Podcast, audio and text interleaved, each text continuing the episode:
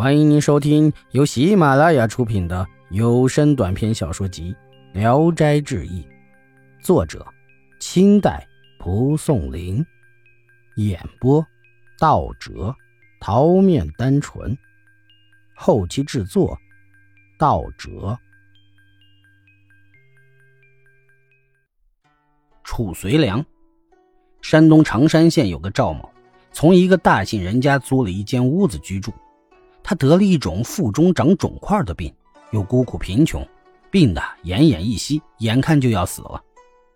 有一天，他极力支撑着病重的身体，寻找凉爽的地方，一到屋檐下就躺下了。醒来以后，看见一位绝代佳人坐在自己身旁，就询问他。女郎说：“我能治你的病。”赵母说：“我的病不是短时间能够治好的。”纵然有良方，没有钱买药，又有什么办法？姑娘说：“我治病不用药。”于是就用手按着赵某的肚子，用力按摩。赵某觉得他的手掌像火一样热。过了一会儿，赵某腹中的结块隐隐约约地发出拆解分裂的声音。又过了一会儿，赵某就想上厕所，他急忙爬起来，走出几步，解开衣裤就大泄起来。粘液倾泻，结块都排出来了，只觉得浑身十分爽快。他回来躺在原来的地方，对姑娘说：“娘子是什么人？请你告诉我的姓氏，以便立个牌位祭祀。”姑娘说：“我是狐仙，你前世原是唐朝的褚遂良，曾经对我家有恩，我经常铭记在心，想要报答，天天寻找你，今天才见到了你。”长久以来回报的愿望算是可以实现了。赵某因自己冒丑感到惭愧，又顾虑茅屋被灶烟熏得很黑，会弄脏了姑娘华丽的衣服。姑娘只是请求他跟他一起去，赵某就领着他进入自己家中。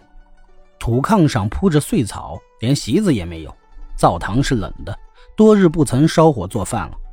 赵某说：“且不论家境如此贫寒，不忍心屈辱你。”即使你能够心甘情愿地留下来，你看瓮底空空，又用什么来养活老婆孩子呢？姑娘只说：“不要担忧。”他说话的功夫，赵某回头一看，只见床上毛毡被褥都已铺设好了。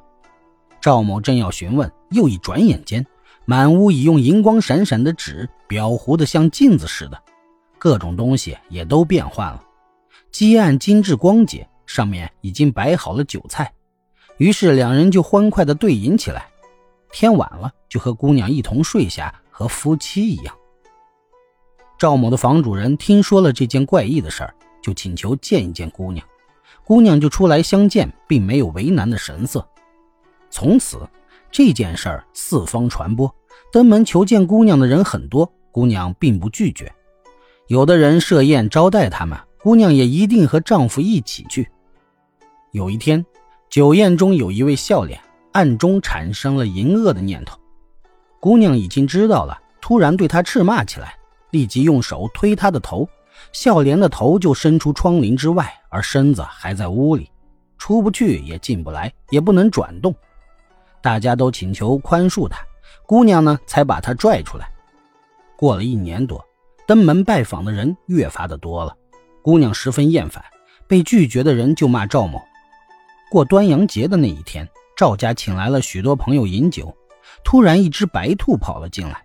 姑娘站起来说：“捣药翁来召见我们了。”对兔子说：“请你先走一步。”兔子跑出去，径直走了。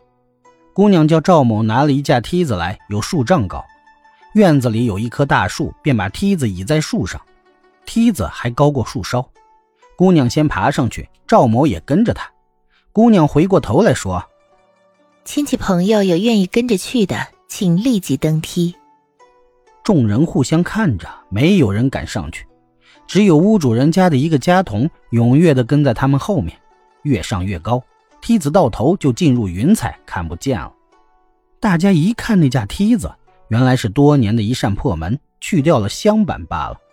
大家一齐进入他家一看，依然是原来的灰壁破灶，其他空无一物。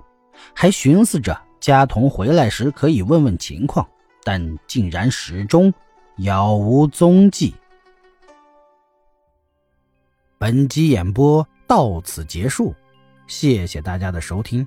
喜欢请点赞、评论、订阅一下。